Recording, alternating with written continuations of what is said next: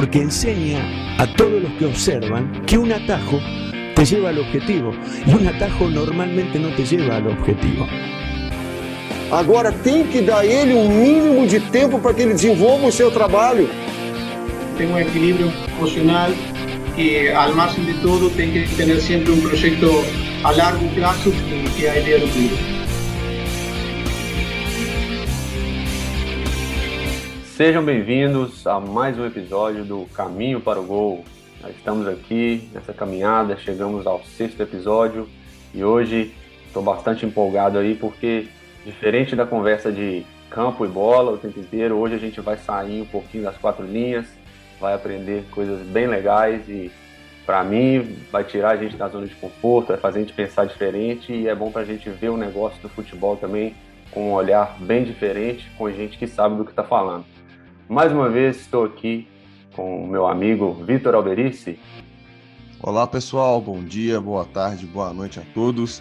Como o Rafael falou, hoje nós vamos ter um olhar um pouco diferente sobre o mundo do futebol, sobre o jogo e sobre os negócios, tudo que envolve o futebol, tudo que envolve a bola.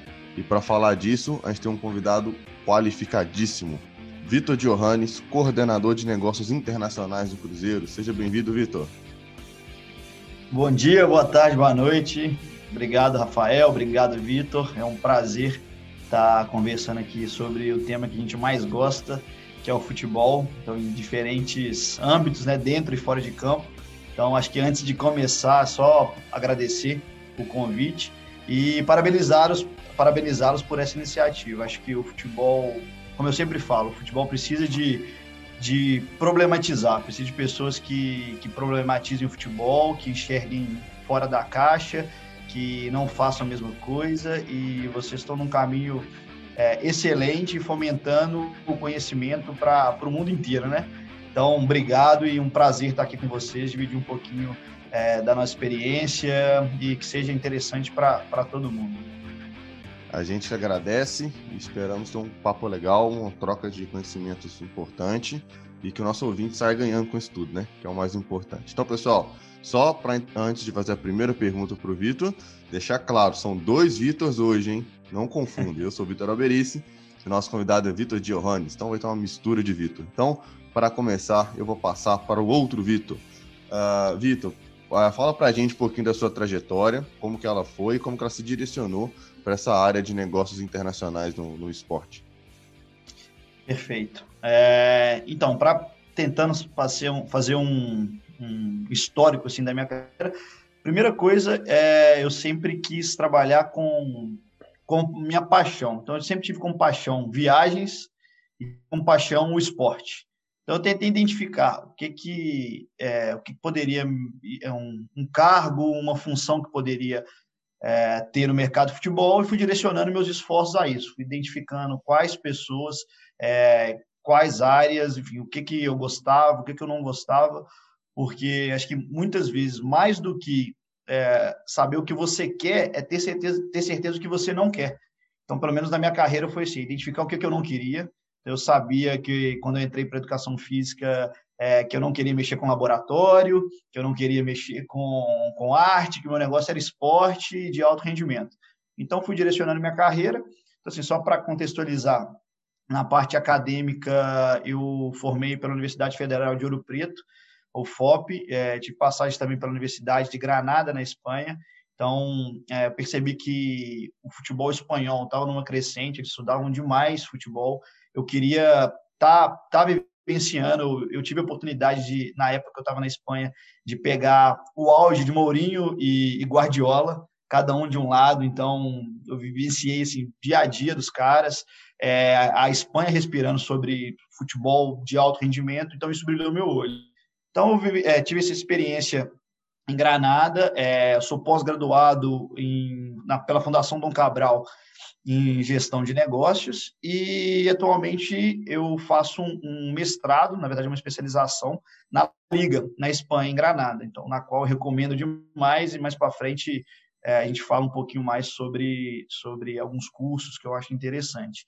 E passando para minha, minha carreira mais voltada ao futebol, eu tive experiência de trabalhar no time universitário da UFOP, então é, na época dos jogos escolares é, eu participei, Jumes, enfim, joga, jogando e sendo, e sendo treinador, junto com, com o Renato, que é um cara sensacional também, que me abriu muitas portas. É, minha, a minha ideia sempre foi, princípio, trabalhar dentro de campo, sempre fui um apaixonado por campo, então é, quando eu estava na Espanha, é, eu trabalhei em alguns clubes é, também dentro de campo, como treinador, auxiliando. É, voltei para o Brasil, eu sempre direcionado também a campo, só que aí eu percebi que o que mais brilhava meu olho era a parte de, de gestão.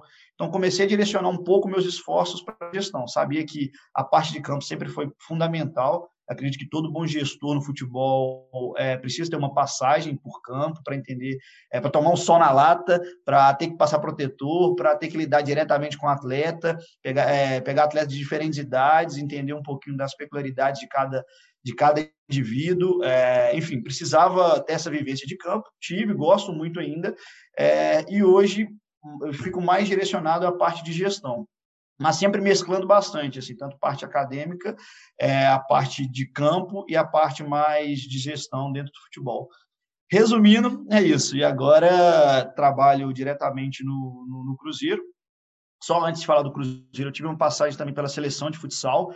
Vivenciei o final da carreira do Falcão, então peguei também um, um dos maiores é, expoentes no esporte, né, maior referência no esporte, o Falcão. Fizemos um jogo de Falcão versus Ricardinho, Brasil versus Portugal, Ricardinho melhor do mundo. Então, tive essa experiência também pelo futsal. É, e hoje, atualmente, trabalho no Cruzeiro, trabalho coordenando o Departamento de Negócios Internacionais. Vitor, muito, muito legal sua carreira até aqui. E você participou só do Mourinho Guardiola na Espanha, só da despedida do Falcão, que é o maior jogador de futsal da história. Então, assim, é privilegiado não só não só pelas escolhas, mas também pelo que você participou também na prática. E você citou algumas coisas bem legais que foi é, você já estava direcionando a sua carreira, então o plano de carreira faz toda a diferença. Ter e a sua visão é bem legal, porque é uma visão diferente do normal. Geralmente as pessoas pensam o que eu gosto de fazer, e aí elas tentam ir direcionando para lá. E você foi pelo critério da eliminação, que provavelmente deve ficar até mais fácil para escolher. É, e aí foi dando sequência nessa carreira, parte da gestão para mim, como você falou, envolvendo o próprio gestor ter essa experiência na prática faz toda a diferença, né? Para ele conseguir ter um olhar também ali de quando tem o, ele está lidando com treinadores, e aí você chegou no Cruzeiro. E aí explica para a gente é, como que funciona o seu processo de trabalho no Cruzeiro. Às vezes as pessoas podem estar se perguntando, mas é, o que faz o pessoal que trabalha num departamento de negócios internacionais ali no dia a dia?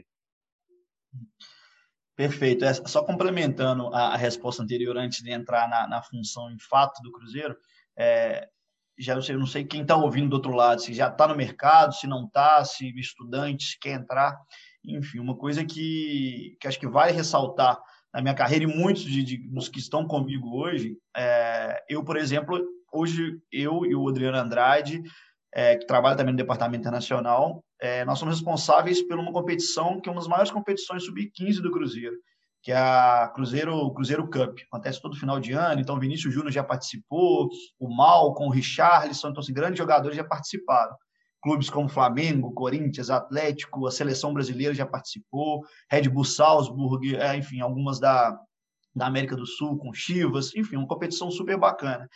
E na época de estudante, eu queria vivenciar aquilo, eu nunca, é, eu nunca, na verdade, tive medo de trabalho. Eu acredito que quem está começando não pode ter medo e nem, é, nem, acredita, nem deixar de acreditar no que quer. Então, tanto eu, Adriano e outras pessoas que trabalham hoje no Cruzeiro começaram como voluntário.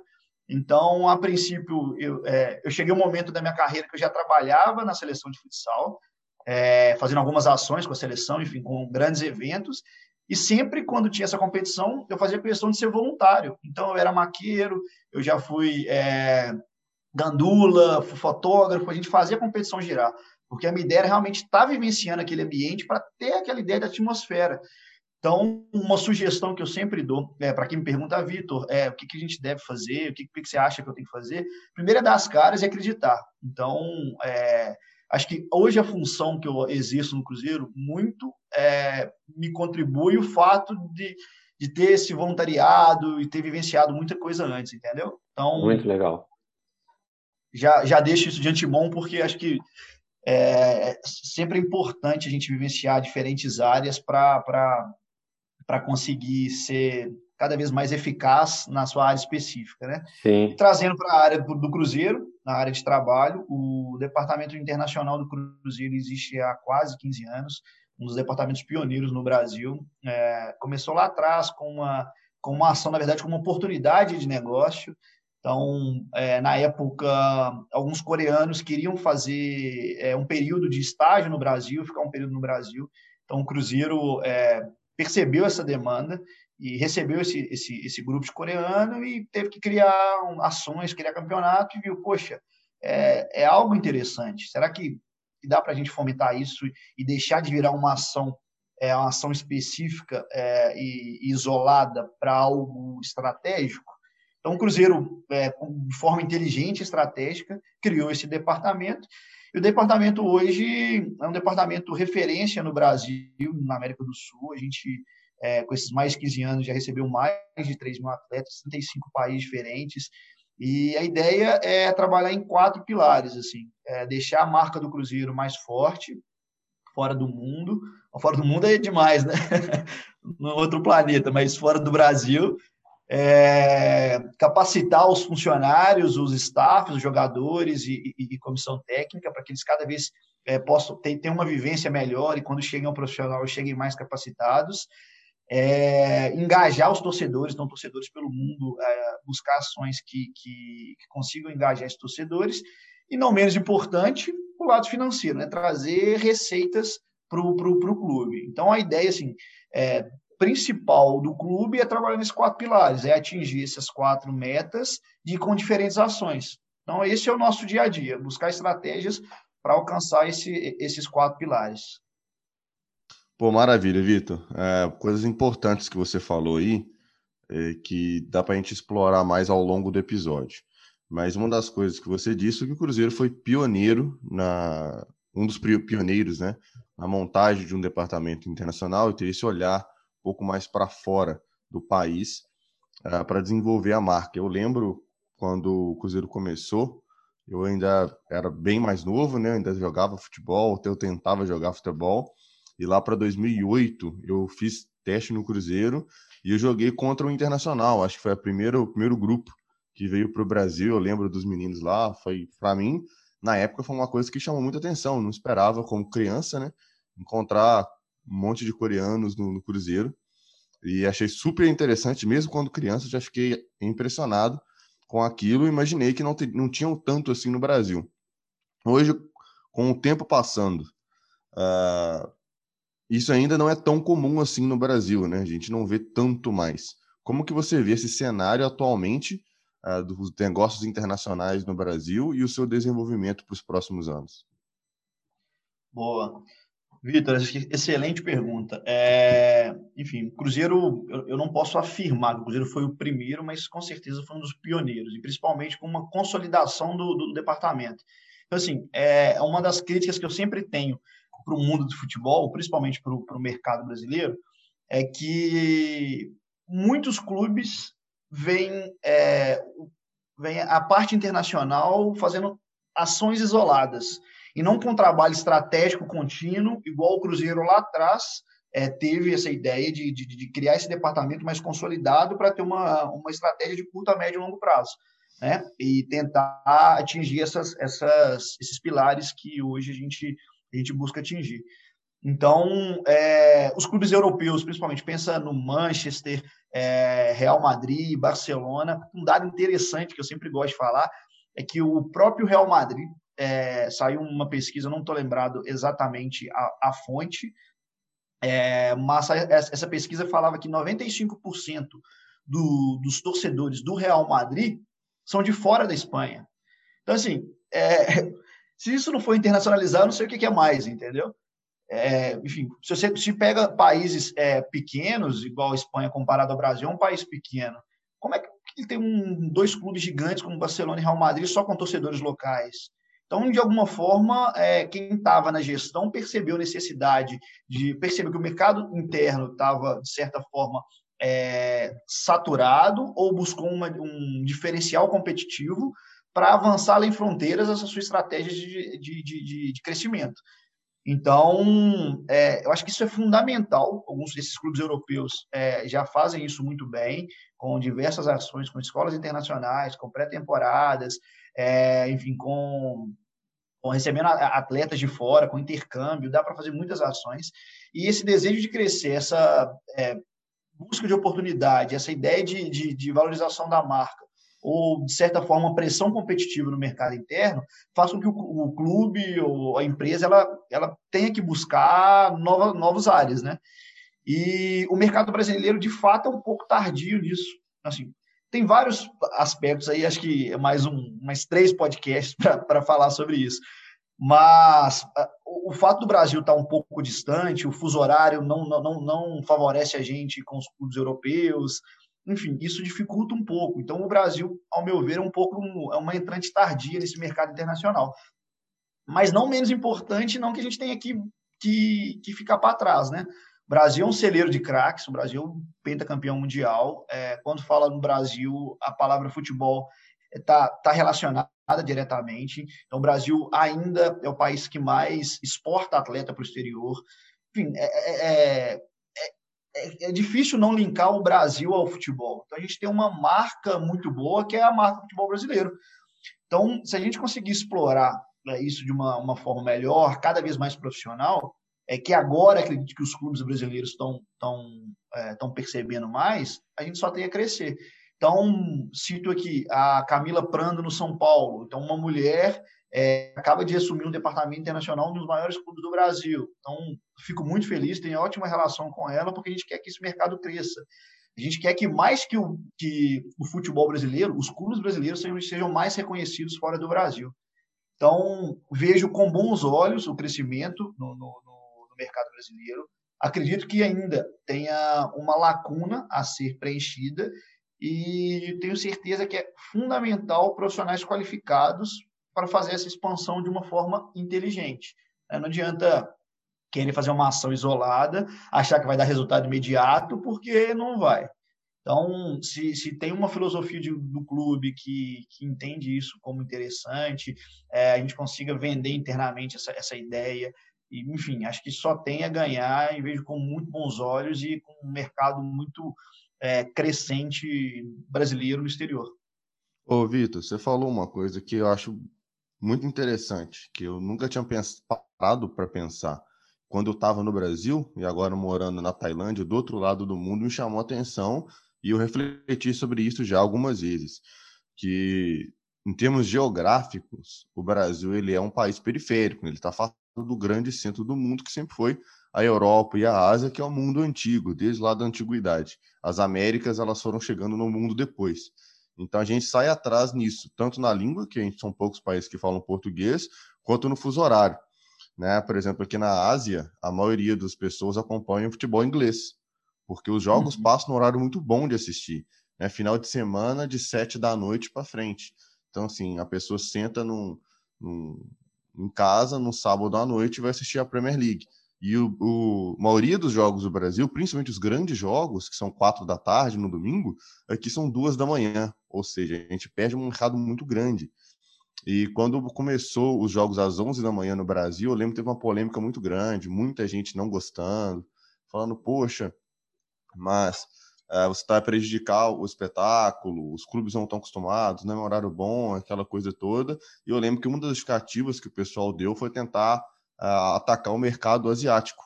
E o jogo às 11 da manhã aí, aqui, é nesse horário da Premier League, que é, para a gente na Tailândia, 9 horas da noite. Uh, como você vê essa questão do Brasil estar tá fora uh, geograficamente do mundo, mas em termos de futebol, ele é um dos centros do mundo, né? O, o mundo uh, conheceu o futebol de uma maneira mais ampla com o Pelé em 70, que foi a Copa que teve uma repercussão gigantesca, com o maior jogador de todos os tempos, e as pessoas associam o futebol ao Brasil. Mesmo quem não conhece o futebol, conhece o Pelé, conhece o, o, o Brasil, então sempre tem esse conflito. Como você vê essa questão do conflito de do Brasil ser um país periférico geograficamente, mas está no centro do futebol ainda assim. O que, que pode ser feito para encaixar o Brasil mais no centro do futebol? Vitor, cara, essa pergunta é, é o que a gente faz todo, todos os dias para descobrir estratégias de, de chegar no mundo inteiro, né?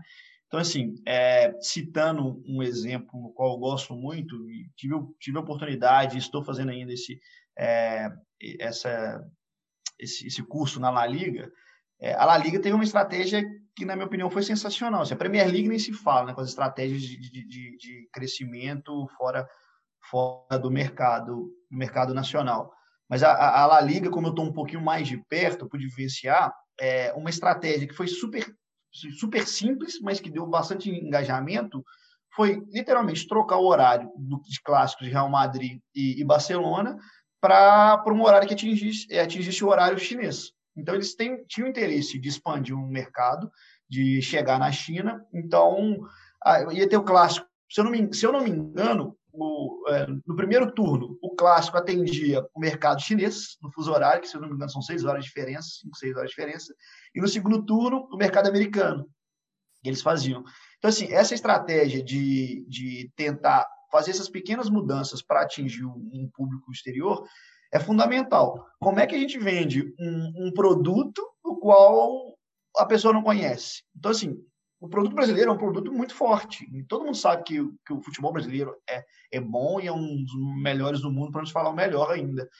Mas você precisa consumir o produto Cruzeiro, o produto Flamengo, o produto Corinthians, você precisa ver. Você precisa, o cara que está na China, ele tem que gostar de ver o Cruzeiro em campo, o Flamengo em campo, o Corinthians em campo, para comprar uma camisa para assistir, para esse, esse torcedor virar um futuro consumidor. Que é isso que seria interessante para o clube, né? Fazer com que é, é, esses dois pilares é, carreguem junto, né? Porque quanto mais o torcedor é um consumidor dos produtos do clube, mais vai gerando receita, e o clube vai ficando mais forte, vai potencializando, enfim, vai conseguindo chegar nesse, nesse, nesse torcedor. O Manchester, por exemplo, se eu não me engano, ele colocou o site em oito idiomas, oito ou nove idiomas, ou seja, atingindo diversos é, públicos.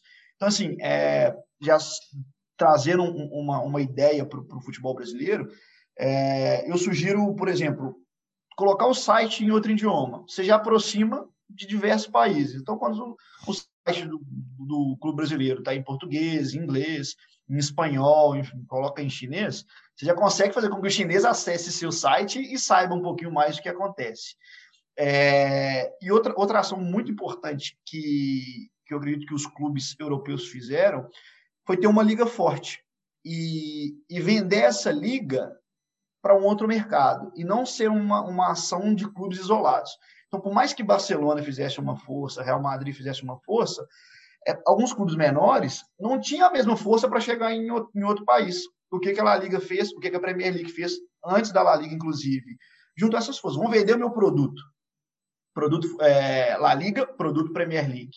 Então, quando você vende esse produto em força máxima, é, você consegue ter maiores rendimentos para todo mundo. Então, você deixa uhum. na liga mais forte, deixa todos os clubes mais fortes.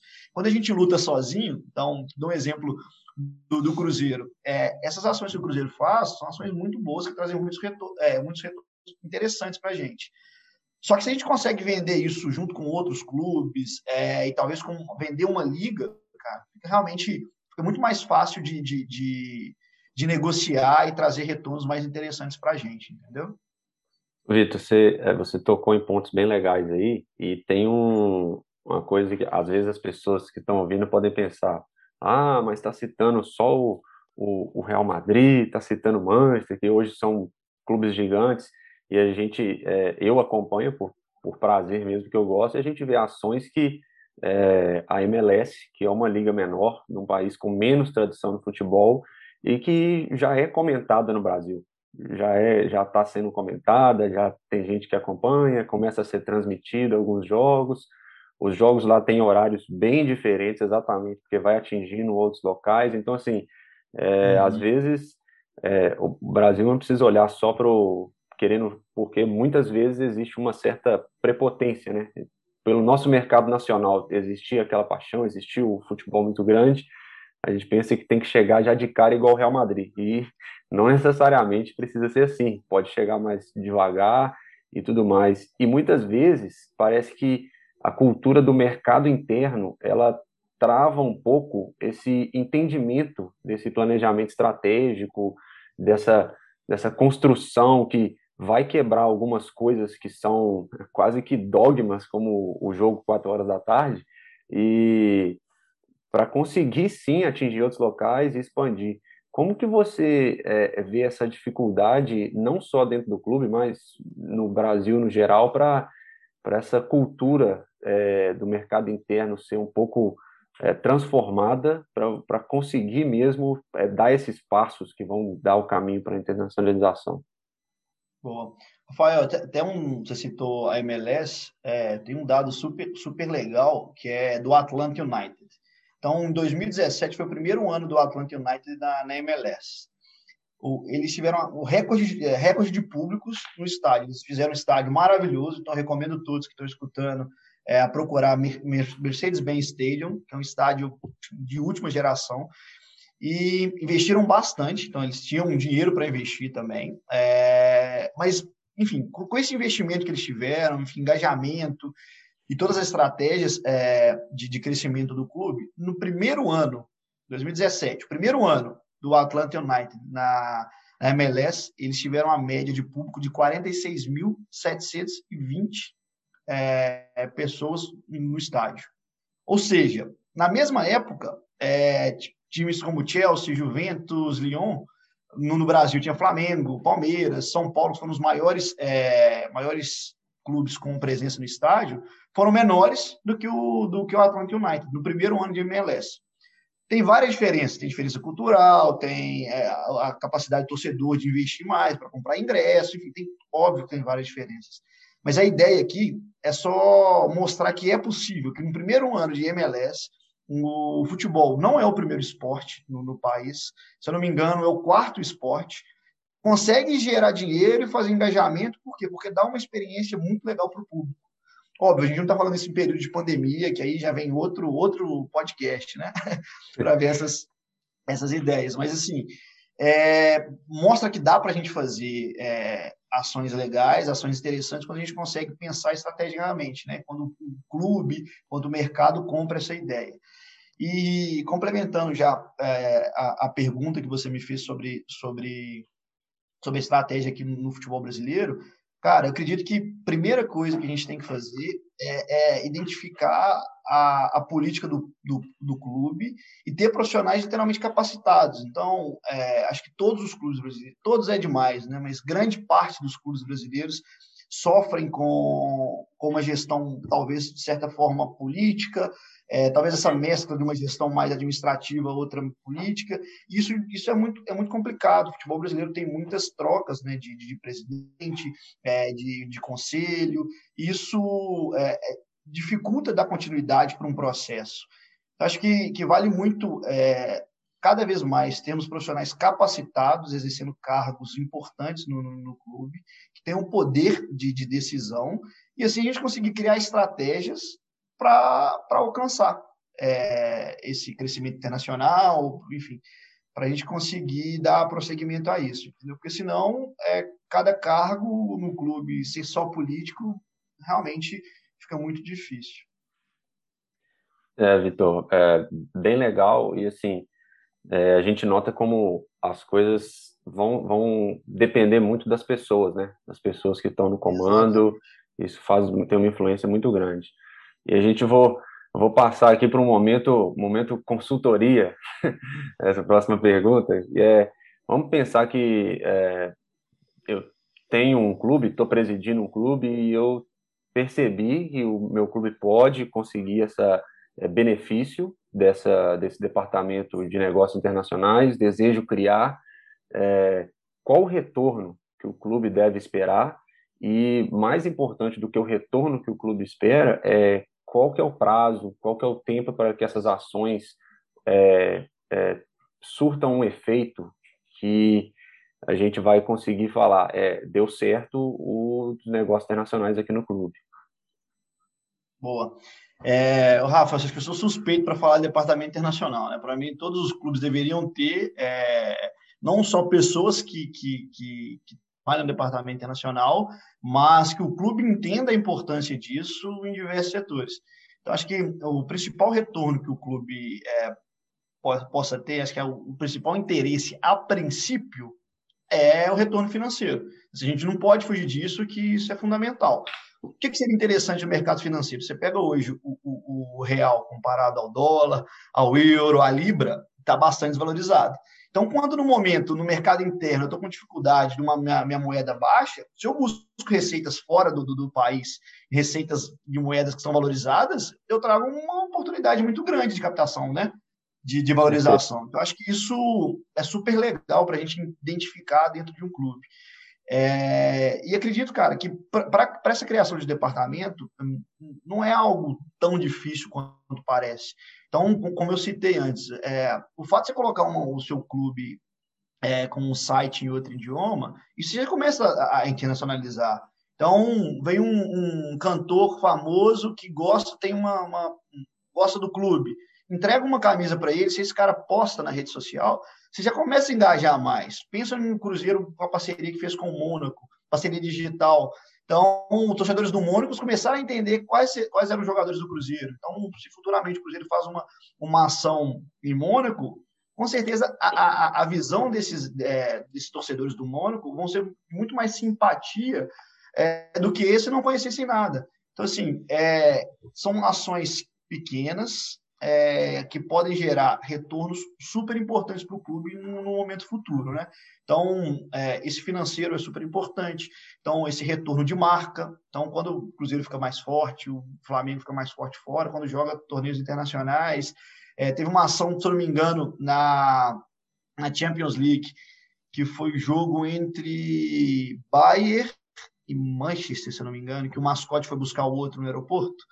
Assim, é algo simples, mas que, que já envolve as duas torcidas. Então você já, já ganhou marca, talvez patrocinadora, não sei como é que foi fechada a ação, divulga na internet inteira, os clubes ganham uma interação entre o outro. Enfim, é, dá para fazer muita coisa e só basta ter inteligência, ter um clube é, que, que entenda a necessidade dessas ações e valorize, né? Aí a gente consegue fazer muita coisa legal com o departamento internacional. Show de bola, Vitor. A gente está começando a atacar uns pontos bem, bem diferentes, assim, que imagino que quem não esteja voltado para a área internacional, não às vezes nunca parou para pensar e fala assim, poxa, cara, é verdade, isso faz sentido. Porque são, é muita coisa que um departamento internacional acaba atuando dentro de um clube e criando outras oportunidades que a gente não vê no dia a dia, né? Que a gente, no dia a dia a gente está focado ali no desempenho, está focado nos problemas internos do clube e tudo mais. É, e como você falou, só um destaque da sua fala anterior, que eu acho que, que é muito importante as pessoas pensarem no futebol brasileiro, que o futebol brasileiro é um, ele, é um, ele tem um modelo de organização muito única né, no mundo, que é essa questão do clube ser uma associação e o, o, o futebol fora do Brasil, principalmente na Europa, ele começou de maneira parecida, mas ele se profissionalizou muito rápido, virou clubes e empresas muito rápido e as coisas caminharam mais para o lado dos negócios dessa forma. E no Brasil a gente ainda tem essa questão política interna muito forte. Não é, é não é necessariamente um problema, mas é diferente. A gente precisa saber como que atua Exatamente. nesse sentido, porque não é a mesma coisa trabalhar no Real Madrid e trabalhar num clube do Brasil que tem outras particularidades. Uh, e, mas a gente está falando aqui de várias ações que vão atacar o mercado externo, os torcedores que moram no outro, em outro país. A gente quer que engajar esses caras com o nosso clube. E o nosso mercado interno? O que, que um departamento internacional pode fazer para aumentar o engajamento, se conectar, para as pessoas se sentirem conectadas com esse departamento internamente? Boa. É uma coisa que a gente sempre tenta fazer também é esse engajamento de torcedores, tanto nacional quanto internacionalmente. Óbvio que dependendo da, da do organograma do clube, vai ter um, um setor específico para sócio-torcedor, é, que, que difere um pouco do departamento internacional. Mas mesmo assim, dá para dá fazer ações internacionais voltadas a, a, ao público interno. Então, hoje, trazendo um exemplo do Cruzeiro, o clube que eu estou atuando, né? É, a gente faz camps nacionais e internacionais. Então, a gente consegue trazer é, atletas, é, crianças que, na verdade, que queiram vivenciar a experiência de um jogador de futebol dentro do treinamento Cruzeiro. Então, como o departamento tem esse know-how de fazer ações fora do Brasil, hoje dentro do Cruzeiro nós somos responsáveis por isso. Outro exemplo, escolas internacionais. Então, é, vocês conhecem muito bem uma escola internacional do Cruzeiro. Então, a gente tem hoje na Tailândia, é, tem no Japão, a gente tem nos Estados Unidos, no Chile, é, Kuwait, enfim, tem espalhados pelo, pelo mundo todo e até aproveitando, abrindo uma em Moscou. É, esse know-how que o Cruzeiro tem com as escolas internacionais também a gente consegue trazer para as escolas nacionais. Então, hoje, é, as escolas nacionais do Cruzeiro, a gente está com em torno de 50, se eu não me engano, elas estão debaixo do nosso guarda-chuva. Então, a metodologia do clube que, que, a gente aplica na base, ela adaptada, a gente leva para escolas internacionais e para escolas nacionais também. Daí dá para fazer muitas ações super legais com o público nacional.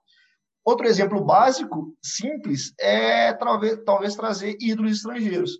Então, por exemplo, quando tem o, o, o Sorin no Cruzeiro, Petkovic no Flamengo, o D'Alessandro no Inter, o Valdívia no Palmeiras, o Arce os antigos vão lembrar do Arce, Conca Fluminense, o Lugano no São Paulo. Então, assim, são atletas internacionais que você traz para o mercado interno, você cria um, um, engajamento do torcedor com esse atleta internacional e aproveita que o, o, o cara que, tá, que é colombiano, enfim, dependendo da nacionalidade dele, começa a, a, ver o clube também com outros olhos, porque tem alguém que ele torce, que ele gosta, que está num clube estrangeiro.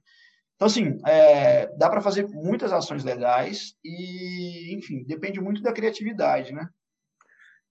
Cara, muito, muito legal, é, porque você citou o, o, ponto aí de, da quantidade de ações que dá para fazer e, às vezes, quem nunca, nunca parou para pensar, nunca viu, pode estar até, até confuso, né? Assim, nossa, mas eles fazem esse tanto de coisa, é, é, é ação de um lado, é ação de outro tipo, e são ações muitas vezes são bem diferentes e é isso e é isso mesmo é como se fosse um efeito dominó né? Você faz uma ação e ela vai gerar oportunidade para outra e vai gerar oportunidade para outra coisa e a coisa vai vai crescendo se tudo der certo. O, o Rafa só te complementando cara tem um tem um, um, dado super legal falando de ação que gera ação. Olha que que, que, que situação no mínimo no mínimo interessante quando o Neymar foi, foi comprado, você sabe, do Barcelona foi para o PSV, a, o PSV estava entrando ainda no Brasil. Então, tem, um, tem um, um, dado que quando o Neymar foi transferido do Barcelona para o PSV, no primeiro ano, aumentou em 470% a procura dos, do, dos jogadores, dos meninos que queriam participar da escola do PSG no Brasil. Ou seja, uma pequena, pequena, entre aspas, foi uma das maiores da história, mas uma, uma transferência de um brasileiro para um clube, é, clube igual o PSG, conseguiu já engajar os meninos brasileiros que gostavam do Neymar e tinham um, um apreço à marca Neymar entrando nas escolas do PSG. Então, assim, é algo simples que vai desencadeando um tanto de ação super legal. É muito, muito legal, porque é, pode surgir de qualquer lugar, né? É, é, basta, igual você falou, a criatividade que a pessoa vai conseguir enxergar a oportunidade ali no que está no que tá acontecendo no cenário.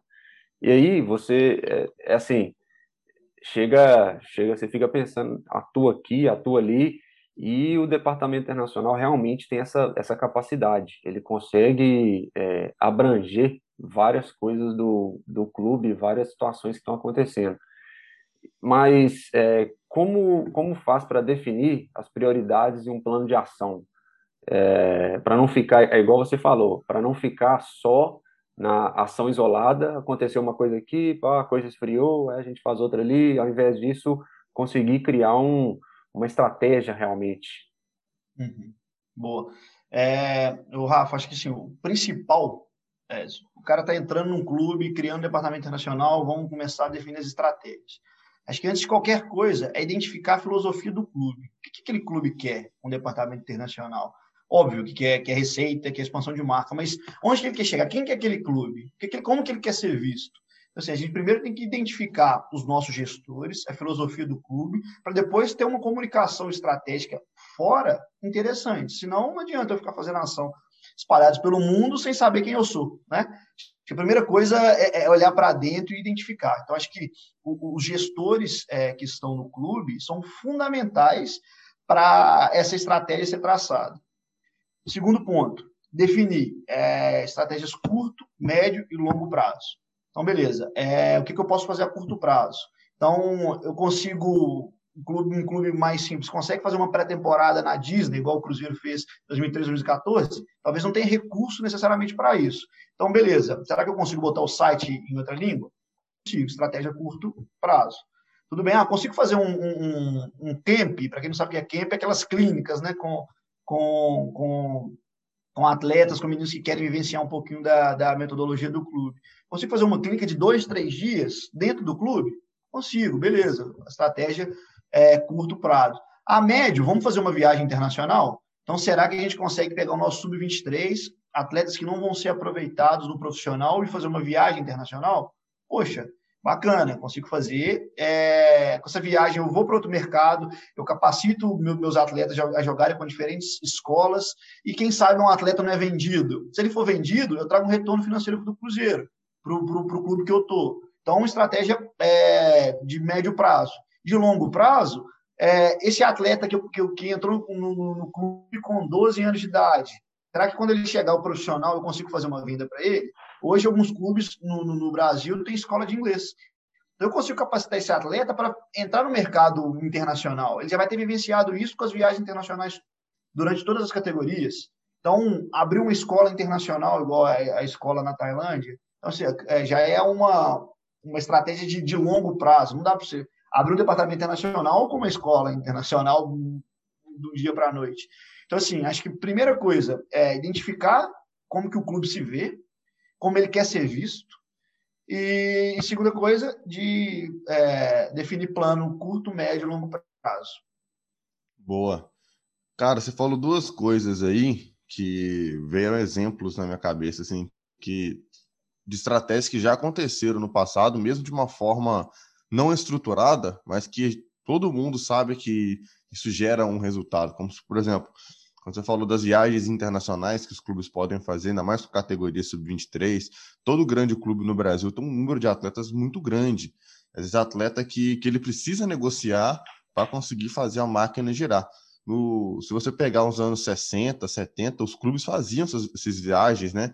Faziam hum. turnês ao redor do mundo, disputavam torneios. Isso aí fez parte do futebol brasileiro, uma forma de interagir com o mundo, né? Porque naquela época não existia internet, não existia eh, nem televisão direito que ligava o mundo inteiro. E, esses, e essas viagens internacionais foram muito importantes para os clubes. E a gente parou de fazer esse tipo de ação, que é uma ação que pode gerar coisa. E outra coisa, você falou do ídolo estrangeiro a gente, você, nós que representamos o Cruzeiro, é, eu acho que todo torcedor do Cruzeiro conhece o Fenerbahçe, clube da Turquia, porque o Alex foi jogar lá, que era um grande ídolo do Cruzeiro, foi direto para lá. O Fenerbahçe ele tem nas suas redes sociais uma interação de muito brasileiro, justamente por, causa, por conta do Alex, que é um ídolo dos dois clubes.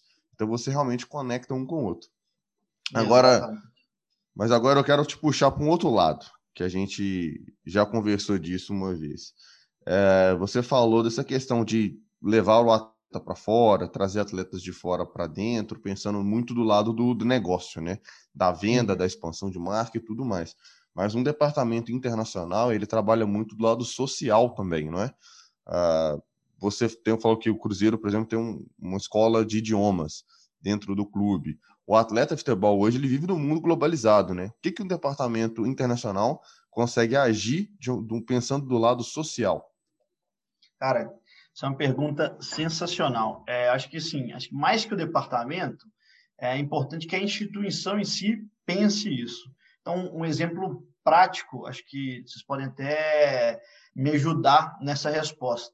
Por exemplo, alguns atletas do, do, do Cruzeiro que não são aproveitados, é, eles eles teoricamente seriam dispensados. Então, quando a gente tem uma escola internacional igual a escola da Tailândia, dependendo desse atleta que tem um nível técnico muito bom, mas nesse momento, é, independente da categoria, ele não vai ser aproveitado no clube, a gente consegue dar uma vazão para esse atleta em outro mercado, na própria escola. A gente teve casos de atletas que foram dispensados aqui no clube, foram para a Tailândia, é, se aprimoraram e está jogando hoje em alto rendimento, né?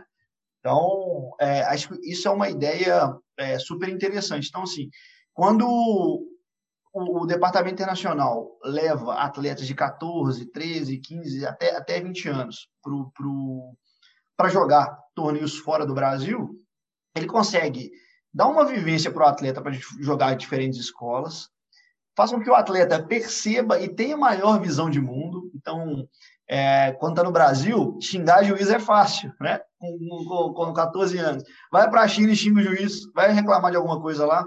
Como é que faz? Como é que faz para jogar com fuso horário diferente? Como é que faz para comer uma comida diferente, de um gosto ruim? Enfim, essas vivências são vivências para a vida. Então, não é uma vivência específica técnica. Você passar. Eu, eu nunca tinha ido para a China, o Cruzeiro me proporcionou de, de ir para a China para disputar campeonato. Hoje eu tenho a, a, a, a, sorte de, por trabalhar nesse mercado, eu conheço é, aproximadamente 32 países, muito deles que o futebol me proporcionou. Então, é, é, essa rodagem que eu tenho é muito pela vivência que eu tive e que o esporte me trouxe. Então, independente é, de eu ser um atleta ou não, no caso eu não fui, não tenho joelho para isso, nem habilidade suficiente, eu percebi que que vivenciando o período que eu joguei bola, que eu vivenciei as diversas áreas é, que um clube de futebol tinha, isso me proporcionou a direcionar minha carreira para isso. Então, um menino tentou ser jogador de futebol, não conseguiu. Será que ele consegue ser, é, estudar numa universidade americana? Estudou inglês, se jogou futebol num nível alto, quem sabe? Muda a vida da família dele.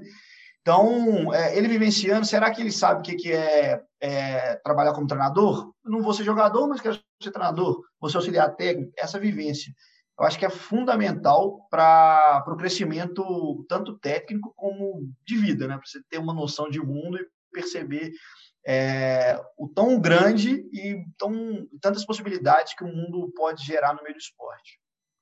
Vitor, a sua resposta assim é é muito, muito legal, porque ela toca em pontos que muitas vezes a, as pessoas não veem, as pessoas podem achar, ah, só quer o, o, o, engajamento do torcedor, só quer gerar receita, e não é bem assim, tá, tá atuando em diversas áreas e é uma área social que faz toda a diferença. Se não fizer a diferença técnica para o atleta que vai chegar, ela faz a diferença na vida de um ser humano, e isso é um tema que a gente sempre conversa aqui, e assim, é, é muito, muito legal essa ação e como que ela pode acontecer. É, e você, você vai entrar no, no meu time, no time do, do sem joelho, porque é, a situação é parecida. Nossa, é, difícil, viu? E você até citou um pouco disso já, e no período que eu, eu fiz intercâmbio na Universidade do Porto, eu tive uma professora que eu fiz uma matéria de gestão do esporte lá, e ela, ela citou, assim, o gestor de verdade, ele põe a mão na massa. Ele não fica só fazendo o PowerPoint, ele não fica só fazendo o planejamento e delegando. Ele põe a mão na massa, ele sabe o que, que tem que ser feito, se precisar ele ensina. É, esse é o verdadeiro gestor, isso é uma coisa que eu, eu não esqueço, eu não esqueço dessa, dessa lição dela. E aí você falou é, um pouco já da sua carreira, deu algumas sugestões, é, e quais são as formações, não só teóricas, mas também que você considera práticas assim que vão fazer a diferença para você, para a pessoa que quer seguir esse, essa, essa carreira, quer seguir esse caminho aí de, da área da gestão do esporte?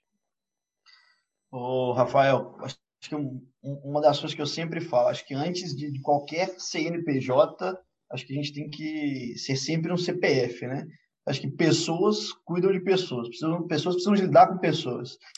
Cada vez mais que eu estou dentro do futebol, que eu vejo é, é, as mudanças é, que, que, o mercado, não só no futebol, falo mais como no geral, eu tenho certeza que, que as capacidades de, de, se relacionar são fundamentais. É, enfim, todo mundo fala sobre resiliência, de ter enfim, uma, uma certa é, inteligência emocional e, de fato, assim, não fala isso à toa. Então, se tem um treinador que muitas vezes é tecnicamente excelente, no papel está maravilhoso, mas se não vender essa ideia para o atleta, não vai correr para ele. Isso não adianta. Já vi diversas vezes isso no, no, nesse período que eu estou no futebol, de pessoas muito bem tecnicamente, é, às vezes no, atletas que também que são muito bons é, de, de, de, experiência, mas não conseguem passar esse, esse tato e vender a ideia de uma forma cuidadosa e que potencialize cada atleta. Então, assim, acho que se eu pudesse dar um conselho para qualquer pessoa que queira entrar, é saber lidar com pessoas e que, que as coisas fluem. Óbvio, a capacitação, ela é eterna. Você tem que capacitar eternamente. Não adianta, formei, tenho uma pós, tenho um doutorado e agora eu sei. Não sabe. No mundo está em constante mudança, graças a Deus. A gente tem que saber mudar e saber evoluir nesse sentido. Então, eu sou um completo apaixonado por conhecimento, mas mais que isso, esse conhecimento aplicado.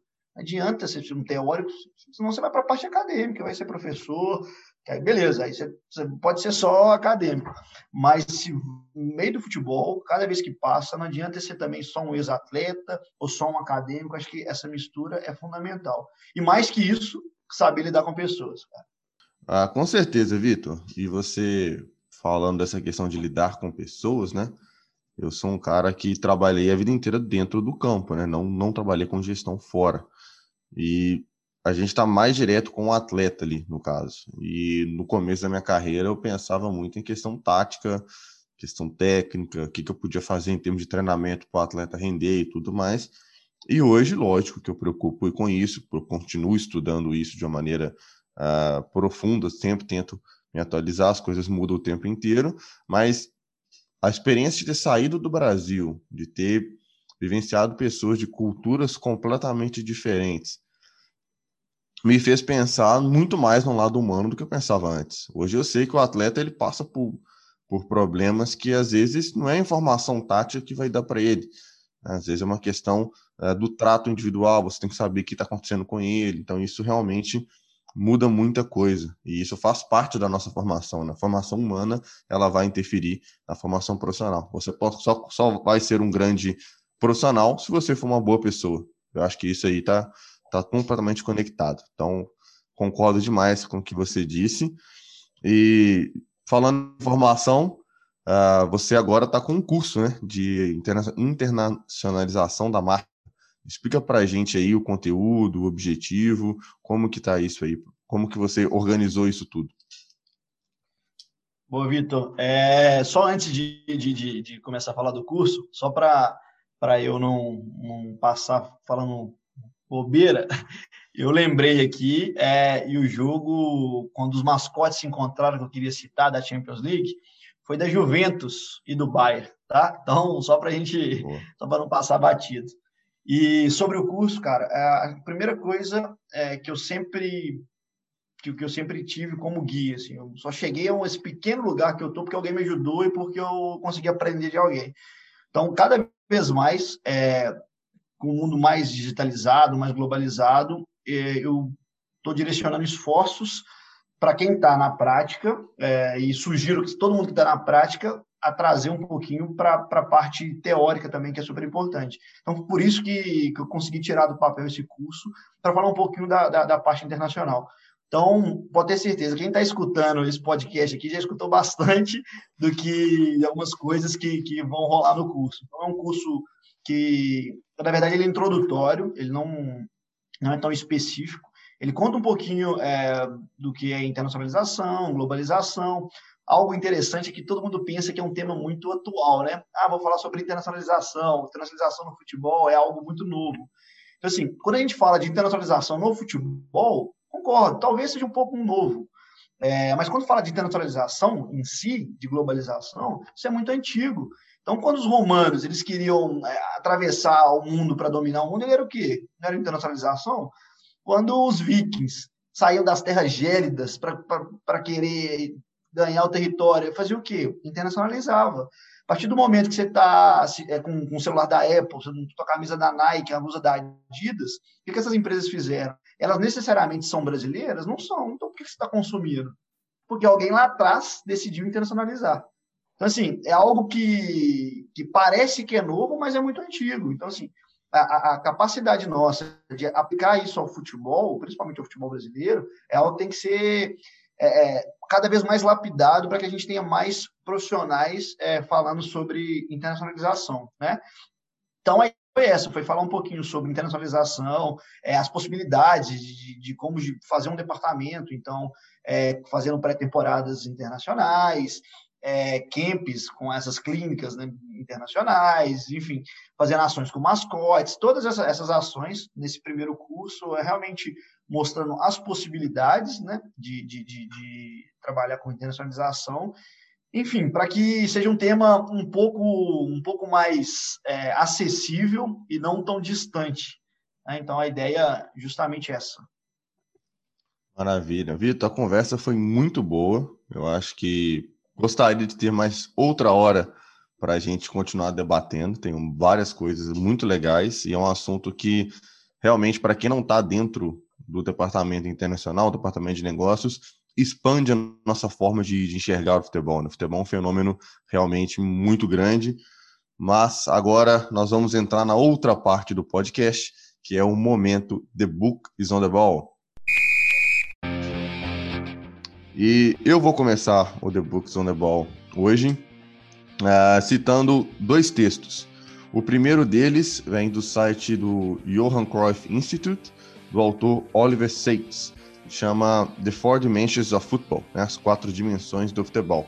Ele dá uma fala como um clube na, na, visão dele, ele é composto por quatro dimensões, né? Ele fala dá uma categoriza, categorização, ele fala do clube na, na dimensão da performance, do negócios, da dimensão social, da dimensão da política internacional, da política, né? Que também é um clube que está sempre presente. Então, vai de encontro ao que a gente falou aqui. E para quem quiser continuar se aprofundando, fica aí uma, uma boa sugestão. E a segunda sugestão é uma reportagem do Marca, Jornal Marca da Espanha. É, quem assina a matéria é o Carlos Carpio. Ele fala o nome do, do artigo, né? É uma é ideia gloriosa, é o modelo de expansão de Alavés, que fala sobre o Alavés e o grupo Basconia, que era um clube de, de basquete, né, uma companhia que atuava no basquete e com, é, um time de basquete assumiu um clube de futebol com sérios problemas financeiros e tudo mais, e acabou salvando o clube de futebol é, de uma falência e conseguindo elevar o nível do clube a, a, a partir de conexões, expansão de marcas, fazendo várias conexões, conseguiu reestruturar o Alavés e de, dar uma nova cara para a equipe. Uma história muito interessante, fica uma dica importante é uma coisa que a gente não vê todo dia, né? Um clube de futebol, é um clube de basquete, assumindo um clube de futebol e utilizando um clube que estava na segunda divisão com problemas financeiros, a partir de uma expansão da marca, conseguir salvar aquele clube e fazer com que ele se reestruturasse. Porque a gente pensa, como vocês já falaram no podcast de hoje, quando a gente fala em internacionalização da marca, a gente pensa nas, nos grandes clubes, nas grandes marcas. Fala, poxa, se eu não sou o Manchester United, se eu não sou o Real Madrid, não tem por que eu ter um departamento internacional, não tem por que eu pensar nisso. E esse é um exemplo de que é exatamente o contrário, né? Você consegue aumentar mais. Então, Rafael, agora é com você. Quais são os seus TBBs de hoje? E já faz as suas considerações para o pessoal aí de casa. Bom, uh, primeiramente queria agradecer ao Vitor aí pela, pela conversa. É, eu já tinha um pouco de, de noção de negócios internacionais, só que é, ele ampliou ainda mais, deu para perceber é, não só o conhecimento dele, mas como que essa área é uma área assim super legal para quem está interessado, tem N oportunidades, N formas de atuar. Então, assim, é, como eu falei no início, é, vim para aprender e conseguir. Foi muito legal. É, bom, vou deixar no, o meu TBB aqui de hoje. Então, primeiro é um livro, ele é até um pouco um pouco antigo, mas é um livro bem bem básico. Eu tenho ele, chama Gestão de Negócios Esportivos, que é do Michel Fauzi Matar e do Fauzi Najib Matar. O Michel ele já foi é, dirigente do Barueri, naquela época que o Grêmio Barueri estava tendo uma fase é, na primeira divisão brasileira e tal. Então é um livro assim que dá um panorama geral do que são os negócios esportivos, do que é a gestão. É um livro muito bom e serve não só para fazer uma leitura já linear, mas também para consultas e tudo mais. Trata de todas as áreas, é muito bom. E na busca, sempre que eu sempre comento aqui na questão do talento e tudo mais, eu trago aqui um episódio do de podcast do Vasco Samouco, que é com o Francisco Fardilha, que foi coordenador da base do Lille, que foi o último campeão francês aí, tem revelado grandes jogadores. E ele fala da indefinição do talento, problemas nas academias, ele cita como às vezes a prática desestruturada, ao contrário do que a gente imagina, pode ser muito benéfica para as crianças e tudo mais. Então, é um tema bem legal, é um episódio extenso, mas que vale a pena, é muito bom. É, Vitor, obrigado mais uma vez e agora fala pra gente aí qual que é o seu The Books on the Ball. Pô, então, novamente agradecer, obrigado pela participação, fiquei muito feliz em, em estar aqui com vocês, me coloco à disposição para o que precisar, enfim, mais uma hora, mas o que for, tô dentro, acho que esse assunto é um assunto maravilhoso quanto mais nós discutirmos e problematizarmos o futebol, tenho certeza que vamos chegar num patamar cada vez mais elevado. Então, é, separei três, três, é, três pontinhos interessantes aqui para a gente pensar.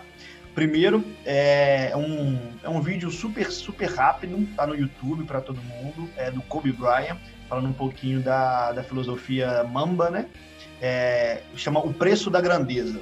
É, enfim, vale muito a pena, eu sou um apaixonado é, pelo, pelo Kobe Bryant, pela forma dele encarar a vida. Então, essa filosofia é uma filosofia que prega que sem estudar, sem se preparar sem praticar, é, você vai deixando os resultados de lado e o seu destino. Então, ele vai fazendo o destino ser criado com muito trabalho. É isso que eu acredito. Acho que recomendo demais para quem não conhece. É, outro, outro exemplo que eu deixo aqui é o Moneyball. É um livro, livro um livro e um filme antigo com, com Brad Pitt. Então, fala também sobre futebol. Ele pegou um, um, clube em crise, então teve que criar estratégias através de análise para tirar o, esse, esse, esse time da crise. Assim, o filme é maravilhoso. Foi indicado ao Oscar em 2012, o melhor filme, o melhor ator, se eu não me engano, Globo de Ouro também em 2012. Então, recomendo demais. É, e para terminar, até trouxe aqui para vocês um livro que eu gosto muito, Cabeceira de Cama, já li, estou relendo pela segunda vez, que é o Antifrágil. É uma filosofia de vida que eu levo para mim. Então, é, resumidamente, ele fala que essa antifragilidade é, ela faz parte do crescimento das pessoas. Né? Então, quanto mais muitas pessoas buscam algo estável e acham que esse estável é estável. Na verdade, gente, tudo é muito instável. Né? A gente nunca tem nada certo na vida. Então, a ideia da antifragilidade é um pouquinho diferente da resiliência. Resiliência é um material que sofreu estresse e volta ao seu estado normal.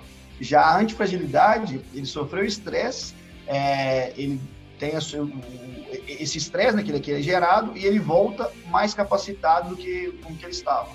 Então, recomendo demais. Minhas três dicas, acho que já me prolonguei bastante, mas pode ter certeza que são, são três pontos super legais para o crescimento e desenvolvimento. Vitor, muito obrigado. O papo foi maravilhoso, foi muito bom. Acho que quem acompanhou até aqui conseguiu tirar muita coisa boa, conseguiu ter uma visão uh, sobre o futebol muito mais ampla do que tinha até então. Então, muito obrigado, agradeço você pela participação. As portas estão sempre abertas para o podcast, para a gente poder debater sobre futebol de uma maneira mais ampla. Tenho certeza que a gente conseguiria fazer vários outros episódios falando de outros assuntos que conseguiriam ajudar muitas pessoas aí a aumentar a visão do futebol. E se você está nos ouvindo gostou do episódio, se o que a gente falou aqui teve para você uh, um sentido, aumentou sua forma de enxergar o jogo, de pensar o jogo, uh, compartilhe esse episódio com um amigo, uh, cria um debate, né? Vamos conversar, vamos interagir, manda para um amigo seu, fala, poxa, escuta esse episódio aqui, me fala o que, que você achou, que é assim que a gente constrói um conhecimento, né? A partir do confronto e da compartilhamento de ideias. Então, fica aí a, a sugestão para que a gente possa continuar crescendo. Nos siga nas redes sociais, no, podcast, no Instagram do podcast, arroba Caminho para o Gol. Estamos também no YouTube, Caminho para o Gol. Se você está assistindo pelo YouTube, dê o seu like aí, compartilha para outras pessoas. Se você está ah, assistindo pelo YouTube, nós somos um podcast, estamos todas nas outras plataformas de podcast. Se você está ouvindo pelo podcast, nós também estamos no YouTube. As pessoas acham que a gente está desconectado. Então, compartilha, é, interajam com a gente em todas as redes sociais e vamos fazer esse, esse conteúdo chegar para mais pessoas. Então, aquele abraço, fiquem com Deus e até o próximo episódio.